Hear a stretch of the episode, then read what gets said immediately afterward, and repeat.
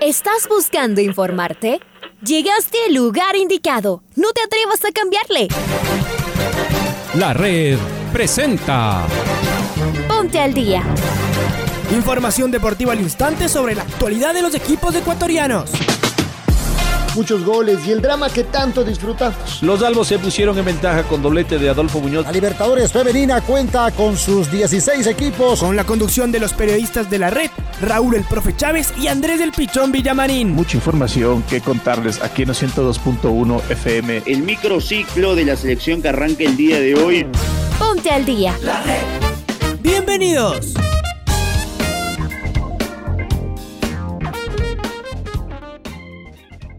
Muy, pero muy buenos días, un gusto poderlos saludar. Mañana fría, la de este día jueves, hoy 18 de marzo del presente año 2021. Arrancamos, comenzamos, iniciamos la primera edición del Noticiero al Día en la red. Te saluda Andrés Villamarín Espinel como cada mañana en compañía de Raúl Chávez, en Control Master está el señor Oscar Ortiz. Hoy es un jueves cargadito de fútbol. Aucas en la Copa Sudamericana frente al City, transmisión de la red. Nacional en eh, su debut en la Serie B del fútbol ecuatoriano frente al América de Quito, también transmisión de los 102.1. Mucho que contar de lo que ha sucedido en el mundo del deporte a lo largo de las últimas horas. Saludo con eh, Raúl en este espacio informativo de la red. Hola Raúl, ¿cómo te va?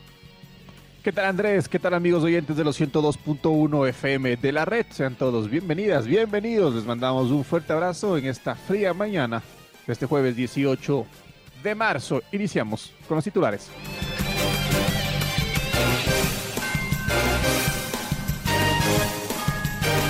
Universidad Católica quedó eliminada de la Conmebol Libertadores.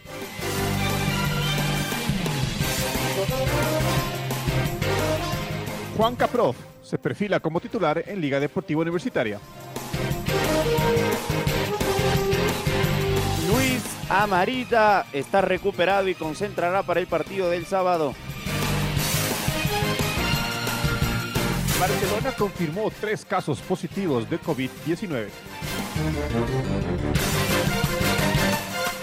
El Club Deportivo El Nacional y el América de Quito debutan esta noche en el Atahualpa por la Serie B.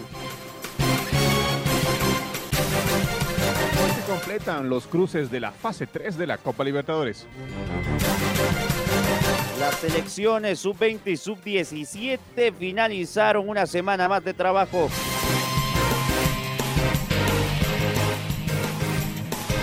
Chelsea y Bayern Múnich se clasificaron a los cuartos de final de la Champions League. Pasamos a escuchar a Alfonso Lazo Ayala con el editorial del día. Parece que seguimos de pie mirando los minutos finales de la Universidad Católica en Asunción. Jugó un gran partido y sometió en buena parte del mismo al experimentado Libertad.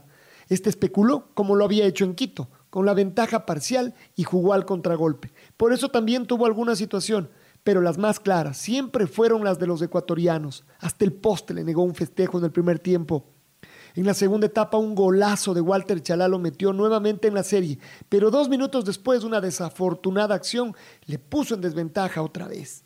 Le costó un rato recomponerse y entonces fue y fue, hasta que consiguió el empate tras un desborde del mismo Walter Chalá. Los últimos 13 minutos fueron de infarto. Los goles que se perdió el trencito azul los seguimos lamentando. Pero fue a jugar al fútbol, con la cara descubierta y con las armas que conoce bien, las de la osadía casi lo logra.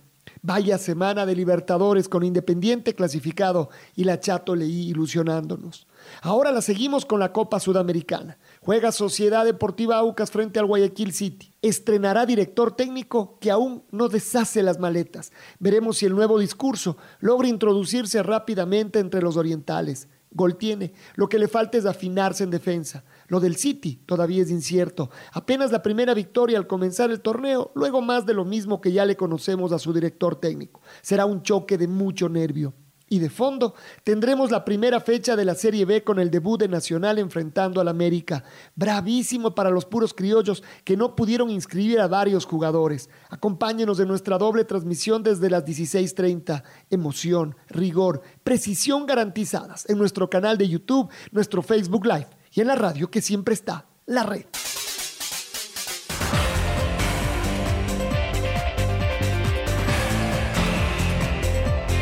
Y como lo terminan de escuchar a Alfonso Lazo Ayala en el editorial, ayer Católica jugó un muy buen partido. No le alcanzó lamentablemente al elenco camarata, empató 2 a 2, estuvo a nada de convertir el tercero y dejar afuera en el Defensores del, Chaco al eh, elenco de Libertad. Fue 2 a 2 con un golazo de Walter Chalá y el empate de Juan Manuel el Búfalo Tevez. Pasamos a escuchar a Lisandro Alzugaray, jugador del elenco camarata tras la eliminación.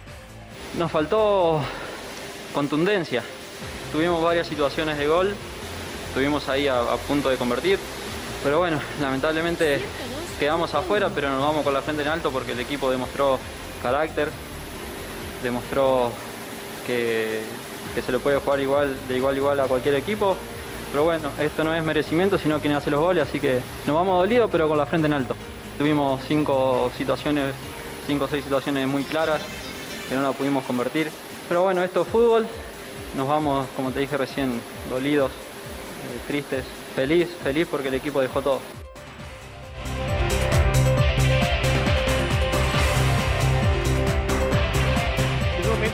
Escuchar al asistente técnico de la Universidad Católica, Winston Cifuentes, y sus reflexiones luego de la lamentable eliminación del trencito azul dieron lo mejor de ellos e hicieron méritos para algo más. Pero como decía Lisandro, esto no es de méritos, esto es de ser eficientes y eficaces. Lo que decíamos, no solamente finalizando el partido, tuvimos dos, tres opciones muy claras. Andrés López, Juber. Sino en el primer tiempo, en el primer tiempo le generamos, les creamos las opciones, nos faltó ser un poquito más eficientes y eficaces al, finalizar la jugada. Si no es así, mire que les hicimos dos goles y pudimos haberle hecho el tercero, el cuarto. Un equipo grande, un equipo acostumbrado a jugar este tipo de torneos. Entonces, la verdad que le generamos y lo dejaron todo en la cancha los muchachos. Por eso creo que merecimos algo más.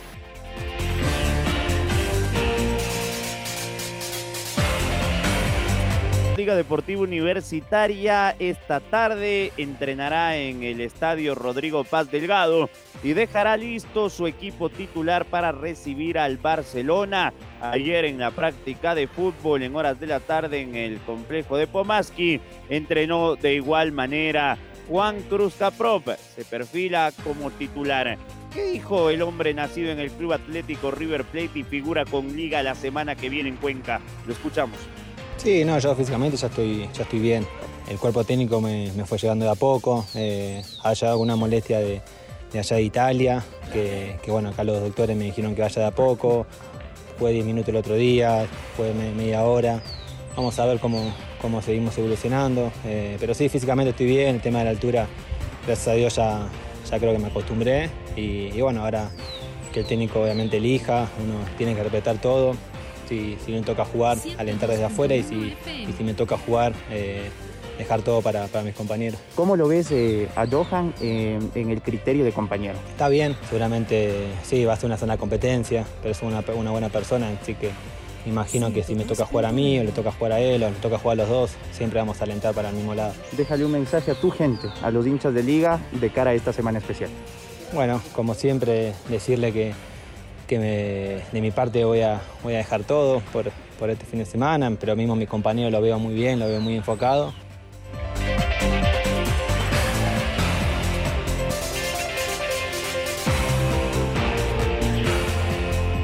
Y seguimos en la tienda universitaria, porque la U recibe este sábado a Barcelona y Luis Amarilla estaría ya en el banco de suplentes luego de superar su lesión.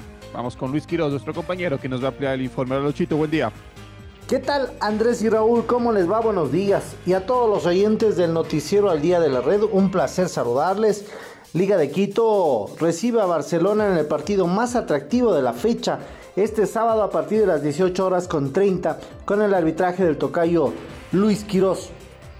Él será el encargado de impartir justicia en este compromiso de gran atractivo para todas las hinchadas, para toda la afición.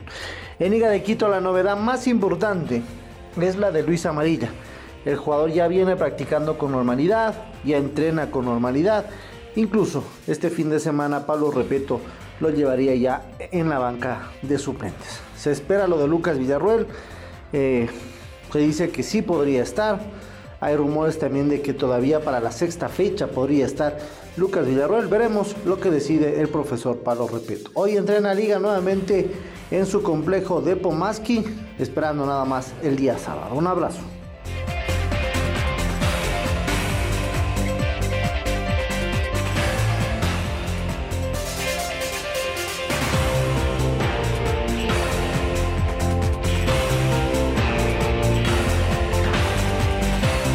Acá continuamos en la primera edición del Noticiero al Día de la Red. Hay malas noticias en el Barcelona, en el puerto principal. Se ha conocido de que tres jugadores del elenco canario han dado positivo por COVID-19.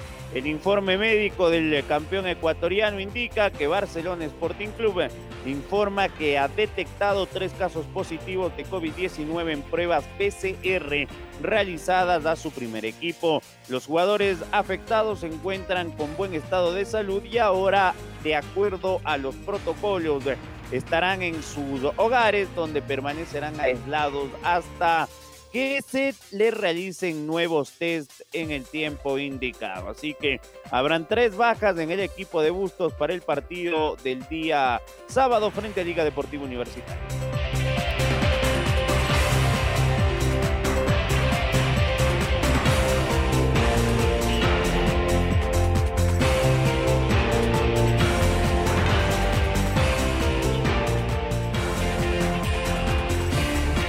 Luego de la victoria por 1 a 0 en Madrid, Chelsea debía mantener la ventaja jugando en su estadio ante el Atlético de Madrid. El equipo de Tuchel consiguió quedarse con la llave, en parte gracias a un buen rendimiento en la primera mitad del partido de vuelta. Hakim anotó los 34 minutos de partido y empezó a sentenciar la historia en favor del equipo inglés. El tanto obligó al Atlético de Madrid a salir a buscar dos goles para remontar la serie. A pesar de los esfuerzos de los españoles, en el segundo tiempo Chelsea se mostró más sólido en defensa y consiguió incluso un segundo tanto cerca del final del partido. Los Blues ganaron por 2-0 y, y accedieron a los cuartos de final de la UEFA Champions League.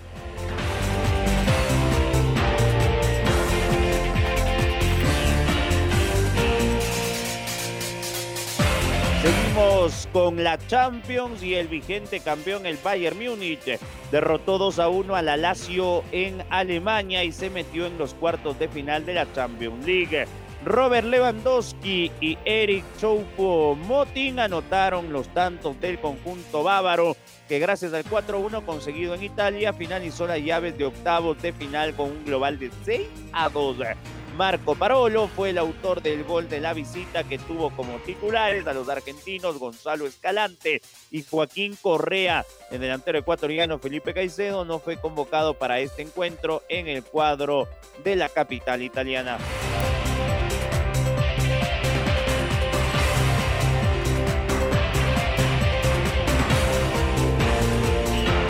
Continuamos aquí en el noticiero al día en los 102.1 FM de la red. Recuerde que también nos puede escuchar en los podcasts de la red con Ponte al Día.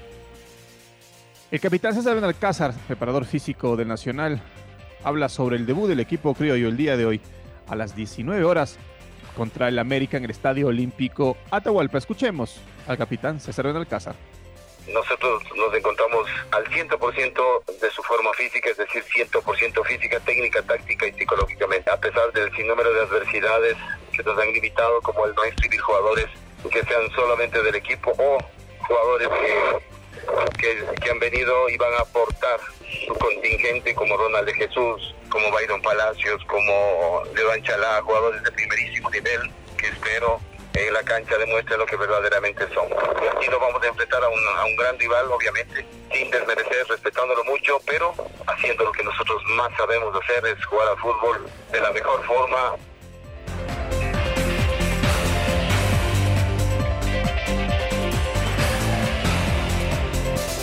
Acá continuamos en el noticiero al día de la red ayer en la Serie B a propósito de escucharlo a César Benalcázar porque hoy debuta el rojo, como ya lo dice Raúl, frente al América, 7 de la noche, relata el Chaca Salas, comenta Reinaldo Romero. Ayer eh, se dio el primer batacazo de la Serie B en el Estadio Reales Tamarindos de Portoviejo. El equipo de la Capira perdió ni más ni menos frente al Guayaquil Sport, que ascendió recién para esta temporada a la primera división para jugar en la Serie B de nuestro fútbol. Fue 3 a 1 la Liga de Puerto Viejo arrancó muy pero muy mal jugando de local frente al equipo de Guayaquil Sport. Vamos con selección ecuatoriana de fútbol y divisiones inferiores. Jorge Célico y el Paturrutia preparan a las selecciones para los eh, sudamericanos organizados por la CONMEBOL y que no serán clasificatorios para ningún mundial por eh, el tema de los eventos suspendidos tras de que la FIFA anunció que no va a existir eh, torneos debido a la pandemia del COVID-19. ¿Qué me dice Pablito King, a quien le mando un abrazo y le damos la bienvenida? Hola Pablo. Hola, ¿qué tal? Buenos días amigos y amigas de la red. Aquí está la información para el Noticiero al Día.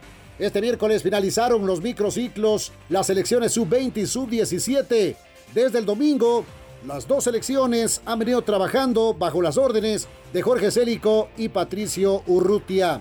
La selección ecuatoriana sub-20 de Célico terminó el microciclo jugando un compromiso amistoso de comprobación frente a Independiente. El equipo de reserva, 4 a 2 fue el resultado final. Ganó la tricolor con goles de Edwin Angulo en tres oportunidades y un gol de Stalin Valencia. La selección sub-17, en cambio, la de Patricio Urrutia, le venció 3 a 0 a la sub-18 del Independiente del Valle. Denil Castillo, Anderson Castillo y Matías Solís marcaron los goles para el equipo tricolor sub-17. Las dos selecciones, los dos equipos se preparan para los torneos sudamericanos que alista también la Confederación Sudamericana de Fútbol, la CONMEBOL, y que no son clasificatorios a ningún mundial por el tema de la pandemia. Esta es la información, compañeros, amigos y amigas de la red. Un abrazo, muy buenos días.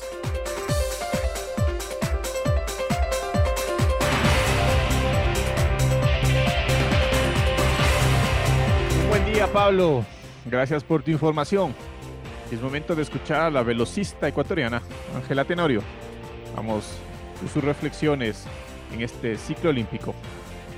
Entrenando fuerte para lo que para lo que es en estos momentos la prioridad es hacer las marcas Juegos Olímpicos y bueno, cuando estamos en las bases de, entrenamiento siempre nos vamos a concentrar un poco más porque estamos eh, de hecho metidos en esto. Entonces, nada, hay que aprovechar la oportunidad que tenemos el día de hoy de estar fuera del país entrenando en estos lugares como son acá en, en que siempre nos han dado la apertura para entrenar aquí con el equipo Adidas prácticamente. Ahorita estamos en la preparación especial, eh, ya que vamos a empezar a competir ya el fin de semana. Voy a competir en una competencia universitaria eh, va a ser 100 y 200 metros. No sé quiénes van a estar aquí en esa competencia todavía porque a veces los nombres se saben a última hora, pero sé que es una competencia universitaria y es parte de la preparación.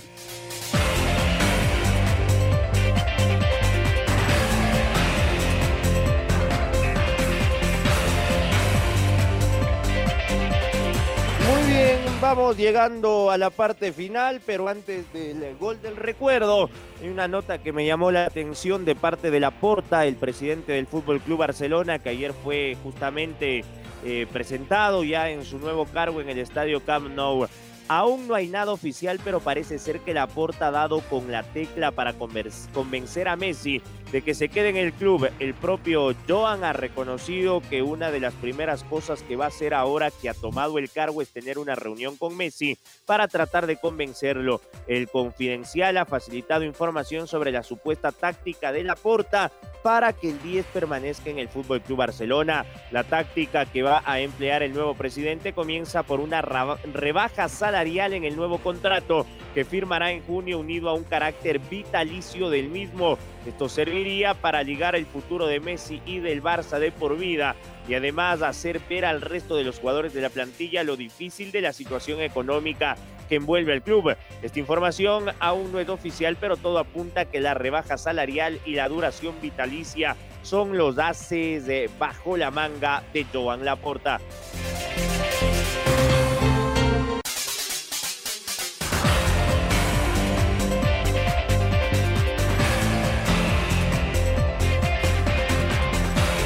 El gol del recuerdo. El gol del recuerdo. La red.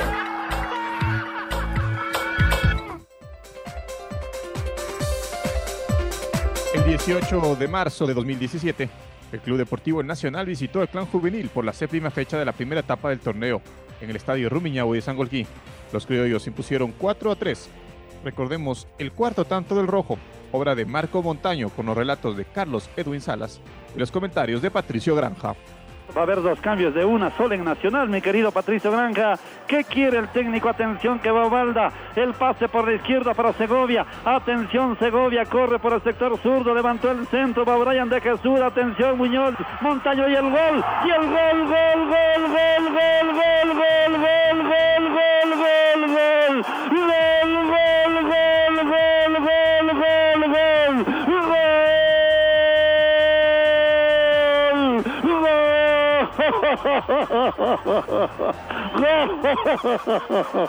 Gol, señoras y señores. Qué lindo que es el fútbol. Cuántos goles. Qué tarde para inolvidable, señoras y señores. Y aparece Montaño. Minuto 23. Y tengo que ponerme de pie.